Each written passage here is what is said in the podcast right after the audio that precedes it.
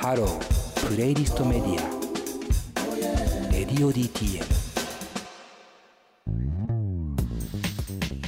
さあ、というわけで、え1曲目はフリッパーズギターで、グッバイアワーパステルズバッチ、さよならパステルズバッチね。え2曲目はロジャー・ニコルスザ・スモール・サークル・オブ・フレンズでラブ・ソーファン。そして3曲目はハッピーマンデーズでステップワン。ハッピーマンデーズでステップワン FM の嫌な人の真似しましたけど。こんなじゃねえよ。はい、パート2ね。えっと、ここから、まあ、さらにまんじゅうにね、こうし、まんじゅうのお題、今更なんですけど、渋谷系って何ですかっていうこのお題ですよ。うん。で、説明はしましたけども、まあそういう、こう、レコードをディグりまくってるね、音楽好きの人たちが、じゃあどんな音楽をやるのかっていうのが、まずフリッパーズギターですね。えーこれは実際にこう、渋谷系のアーティストですね。当時渋谷系と言われていた、90年代に活躍していた日本人のアーティスト。知ってる？まんじゅう。あ、フリッパーズギターは知ってます。う。うんん。まあ今でも、その、まあマンチューの言う通りおしゃれですから、楽曲自体は。えー CM ソングだったりとか、えー店内の BGM だったりとか、まあ多分いろんなとこで耳にしまくるんじゃないですかね。うん。で、なんか特にその説明はないんですが、えっ、と、フリッパーギターに関しては、このアルバムと、また別のアルバムと、で、全く音楽性が違います。うん。えっ、と、アルバム名で、えー海に行くんじゃなかったでしたっけ？何でしたっけ？海行くはずじゃなかったじゃなかった行くはずじゃなかった。なんだっけ？ちちょっと、いきなり正式名称 忘れるっていう、この素人素人っぷりが半端じゃないですか。アルバム名もわかんねえのっていう。海へ、海へ行くつもりじゃなかった。なかった。そうそうそう。ね。はいはいはい。そうそれが言いたい。海に行くんじゃなかったってね。もうほぼジョーズ、ジョーズの、ジョーズのキャッチコピーみたいになっちゃいましたね。え ーまあその海に行くつもりじゃなかったってアルバム。と、まあ僕が好きなのは、えーっと、また別のアルバムがありまして、ヘッド博士の世界島？うん。あれってもしかしてないとかあんのかな？ Spotify 今見たけど。あ、ない、もしかするとないかもね。ないかもしれないシングルズとかになっちゃってるのかな？もしかするとね。とか聞くと全く音楽性が違うことにも気づけるので、まああの、これがフリッパーズの代名詞やというよりかはいろんなものを聴いてほしい中での一つ。うん。で、この曲を選んだ理由は次の曲にあって、うん。うん。えー、マンチュー何か気づきましたか？何か気づいたか？ロジャー・ニコルス。ロジャー・ニコルスザ・スモール・サークル・オブ・フレンズっていうね、ロジャー・ニコと略略しますけど、ロジャー・ニコのラブ・ソー・ファインを聴いたときに、何か気づきませんでした？特に。これ、これって、この人たちって、はいはい。渋谷区民なんですか？そこかいまあ まずそこ気づきだね。うんで、英語で歌ってましたよね。そうですね。あの、ロジャー・ニコルスに関してはですね、まあ、アメリカの方ですね。あれ？ええ。なので、うん渋谷じゃないんだっていう。渋谷、まず渋谷系のアーティストではないんですよ。ただ、うんうんこれが表しているのは、まず一つ、まあ気づいたってさっきのクイズに関して言うと、うん。イントロのドラムがほぼ一緒なんです。うん。ああ。ほぼほぼ一緒なんです。で、まあ言ったらこれオマージュなんですけど、オマージュとかまあサンプリングと言うべきかオマージュと言うべきかっていう。で要はね、こう、さっき説明したときに、音楽オタク的な側面があるというか、まあそれであるという話をしたけど、ってなるとさ、俺こんな音楽聴いてるぜっていうのはさ、入れたくなると思うんですよ。これ僕の試験ねマジで。なるほど、なるほど。俺こんなん聞いてんだよ。活かしてるっしょ。っていう戦争なの。戦争なんですよ。っていう戦争が渋谷系なの。ああ。あ、じゃあ、俺俺の方の取り合いみたいな。そうそうまあ本当にそうなんですよ。まさに、そのスノブ文化とも言われますけども、こうちょっと鼻でバカにするような。あ、お前そんなんも知らねえんだ。みたいな、なんかちょっとそういうイメージとかもあると。えー、なんかちょっと嫌な感じいでしょい。けす嫌かないでしょな感じですでもね。別にあの、みんないい人じゃんだよ。き きっとね。いや、その、要は、こと音楽っていうものを、もうちょっと、その、幅広く、かつ包括的に捉えていこうと。その、ロックはロックだぜ、パンクはパンクだぜ、じゃなくて、いろんな音楽を聴いて、いろんな音楽から影響を受けて、こう、豊かな音楽を作ろうっていうところの、向上心がその時代にドカドカドカっとこう芽生え始めたっていうイメージだと思うんですよ。うーん。で、で、中で、いわゆるそのオマージュっていう形で自分たちが何を好きかというもののアピールというか、えー意思表明っていうのもこの文化では結構大事なことだったんですね。なので、えーまあもちろんフリッパーズもそうですし、えーピチカード5もそうですけど、まあロジャー・ニコルスっていうのはまさにそこでこうオマージュされていく代表的な人なんです。うん。で、このロジャー・ニコルス自体は68年の作品なんです、この作品は。さっきちょっと調べました、僕は。68年の作品なんですけど、あの渋谷系というムーブメントは90年代に起こったものなので、もうすでに20年以上前の音楽なわけですよ。うん。じゃあ、じゃあ渋谷系っていうのはどういう音楽なのって言われた時に、そもそも20年前の音楽をサンプリングとかオマージュしてるわけじゃないですか。で、みんながその辺の音楽を聴いてたわけじゃなくて、もちろん別の年代からは持ってくるんだけど、まあ、要は渋谷系によって、このロジャー・ニコルスは発掘されたわけですよ。ある種。それはレコードをディグってる人だからこそできる芸当なわけね。うんうんうん。ということなんです。だからこ、え、このなんか2曲の関係っていうのは、いろんなことを表してると思うんですよね、僕は。真面目か？あ音楽番組じゃねえか。音楽番組じゃない。お俺も今自分で驚いてるよ。こんなに喋れるんだって。俺こんなに自分の意見持ってたと思って。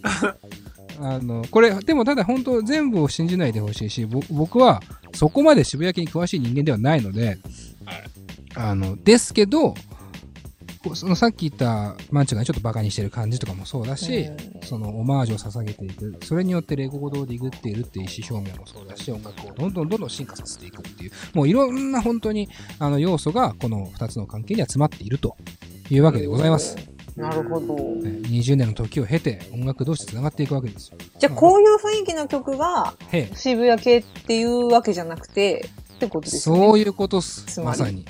これは僕の見解ですけど、こういう系の曲が渋谷系というわけではない。ただ、大事なのは、こういう曲もできちゃうけどね、が大事っちゃ大事なんですけど、まあ、それはちょっと次の曲をちょっと踏まえながら説明しますね。はい。えーハッピーマン3曲目は、ハッピーマンデーズっていうバンドで、ステップオンって曲だったんですけど、ハッピーマンデーズっていうバンドは、マンチェスターね、イギリスの、えー上の方にあるスコットランドっていう、あ、じゃない、ごめんなさい。全然間違えました。それグラスゴーですね。えーマンチェスター、イギリスのちょっと上の方にある都市なんですけども、工業都市。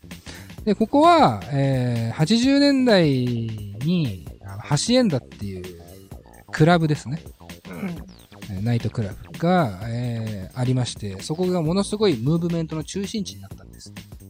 で、その代表格が、バンドで言ったら、ジョイ・ディヴィジョンとか、ニュー・オーダーとか、どちらも同じバンドと捉えてますけども、とか、えーえーストーン・ローゼズとかうんもそうだし、えーまあいろんな人たちがいたんですよね。ヤオヤステートとか、またこう、アシッドハウスっていうまたジャンルが生まれたりとか、これ簡単に言うとドラッグとの関係です。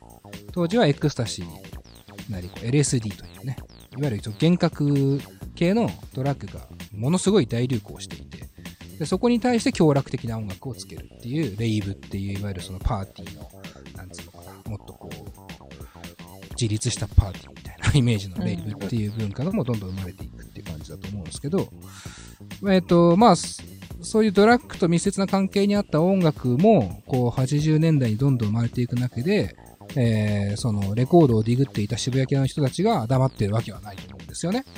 うんある種局で局地的なムーブメントっていうのは雑誌とかで知ることだったと思うんですけど、それをさらに音楽に昇華していこうっていう話になっていき、それこそフリッパーズギターのヘッド博士の世界とというアルバムは、うんもう完全にこのマッドチェスターの影響が色濃い作品になっているんですよ。うんなので、まあ、あの、聴ける人は聴いてほしいなと思います。で、もう一個大事なのが、えーこのハッピーマンデーズはイギリスなんですよね。うんで、ロジャー・ニコルスはアメリカなんですよね。うんだからもう、もはや国はもちろん関係ないんですね。国云々の話ではないんですよね。うんいかにおもろい音楽見つけてくるんやっていう戦争だから、やっぱり。っていうただ、マッドチェスターに関してはものすごく世界的に、あの、もちろん火がついていたムーブメントではあると思うので、局地的ではあるけどね。えーまあ、単純にスターバンドをたくさん生み出しているムーブメントなので、えーですけど、その中でもハッピーマンデーズっていうのは本当にしょうもない、どうしようもない、えー、低低たらくな奴らがやってたバンドなんですよ。ただまあ、本当に、僕もマッドチェスターと言われてるような文化の中では一番好きかもなっていうバンドの集合体としては。うんあの、演奏がまず下手くそでしょ。だから、これがね、僕は大事だと思うんですよ。これは僕は渋谷系の美学的な部分に関わってくるのかなと思うんですけど、あのね、それこそちょっと話しましたけど、60年代、70年代、このフィジカルでギターでジュイーンとこういく感じがやっぱかっこよくて、えーたくさんのハードロックバンドとかも出てたと思うんですけども、演奏能力よりも、むしろリスナーとしての能力、そしてそれをこう自分の作品に仕立て上げるという、この、えーなんていうのかな、頭の使い方の差が僕はあると思ってて、うん。えーフィジカルどうでもいいわけじゃないけど、とりあえず活かしたことしようぜっていううん意味では、このハッピーマンデーズっていうバンドなんかはまさに、そりゃ影響を受けるだろうなというか、うん。そこに対してやっぱかっこいいと思える感覚を持った人たちが多分その時代にいたんじゃないかなっていう感じ。だから、親父に聞かせたら、あの、なんじゃこの、なんうん。うまく、うまくもない、なんかよくわからんバンドだなって言ってる音楽に対して、こうアンテナを張っていた人間たちが、これが今やばいんだぜって言ってるんですよ、きっと。うん。まあまあ、ちなみにハッピーマンデーズのステップも90年のアルバムなので、多分本当に渋谷系と少しこう時代が被ってるぐらいというか、渋谷系は多分95、6年のイメージなので、95、4、5、6、3、4、5、6、7ぐらい？わかんないけど。大体90年だった大体90年の1、2、3、4、5、6、7、8、9。なんですけど、まあだから、そこまで後追いでもないわけですよ。ロジャー・ニコルスは68年の作品をこう掘り出したわけですけども、ある種。ハッピーマンデーズに関しては80年代、90年代の作品なので、まあ割と同時代性もあるっていう。だから、いよいよ謎でしょ？ってなってくると。渋谷系って。これ、じゃあ、渋谷系ってどんなジャンルなんですかって言われた時に、やっぱ音楽性一個で語れる人って多分いないと思いますよ。うんで、これは僕の見解であって、また別の方の見解は多分きっとたくさんあると思います。ちなみに、フリッパーズの海へ行くつもりじゃなかったは89年だよね。うん。8だから、まあ、割と同時代性はありますそうね。だからやっぱ90年、だからもう90年から始まってるんだよね。そうね。まあ、どうですか、まんちゅう。渋谷系。なんか、うん。渋谷系の答えをもらった気がするけど、うん。さらに深まる謎って感じですね。あ、そうですか。まあ、でもそうですよ。聞いてどうだったの？曲を。いや、で、おしゃれで、なんかあの、こういうちょっとポップなうん。感じの曲が渋谷系だと思ってたんで、うんうん。なんかこう、じゃあ、もっと、おしゃれじゃない渋谷系もあるのかなって思って、ああ。なんか、そっち系の曲も探したらもしかしたらあるのかもしれないから、ちょまあっと見てみたいなっていう。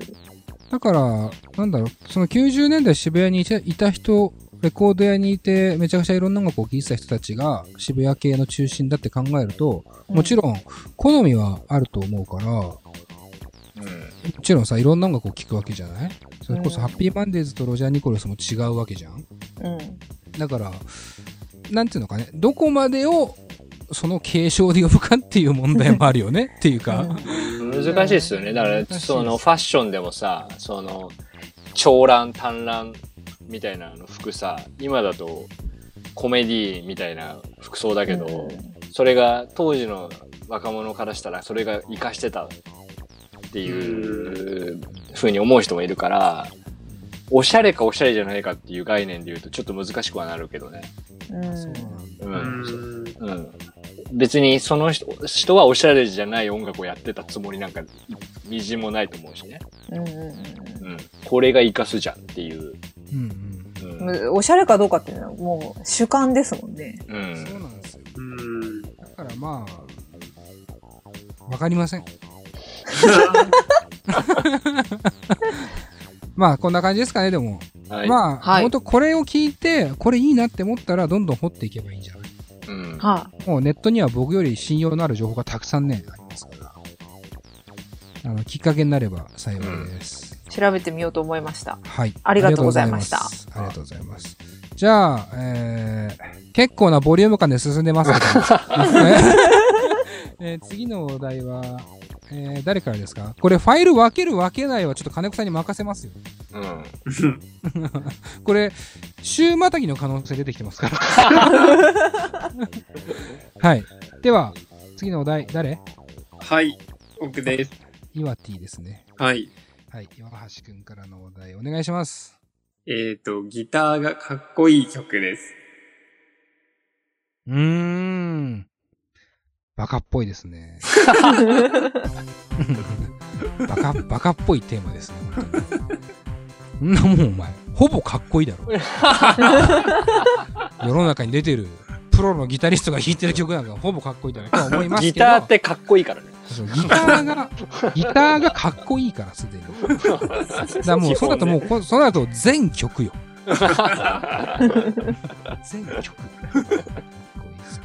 まあ、とはいえ、まあ、まあ、岩橋くんの質問もわからなくはないので、うんまあ、これはもう、ベタベタで言った方がいいかなとはい。うん。思いました。まあ、多分岩橋くんのまずイメージしてるギターっていうのがはい。何なのかと。うん僕は、僕が思うにエレキギターだと勝手に捉えてます。あ、そうですね。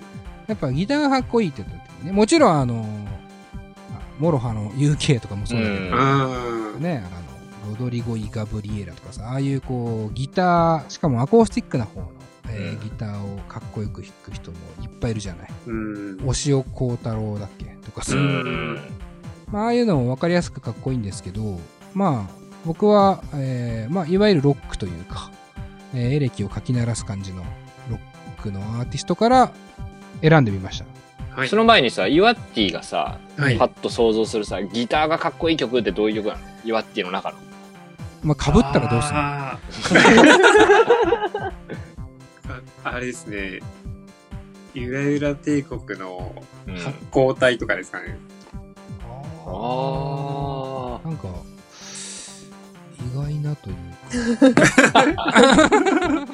かっこいいけど。かっこいいけど、なんかもうちょっとなんか、なんだろうね。まあ、ほ他にもいろいろあるもんな、ゆらゆら帝国。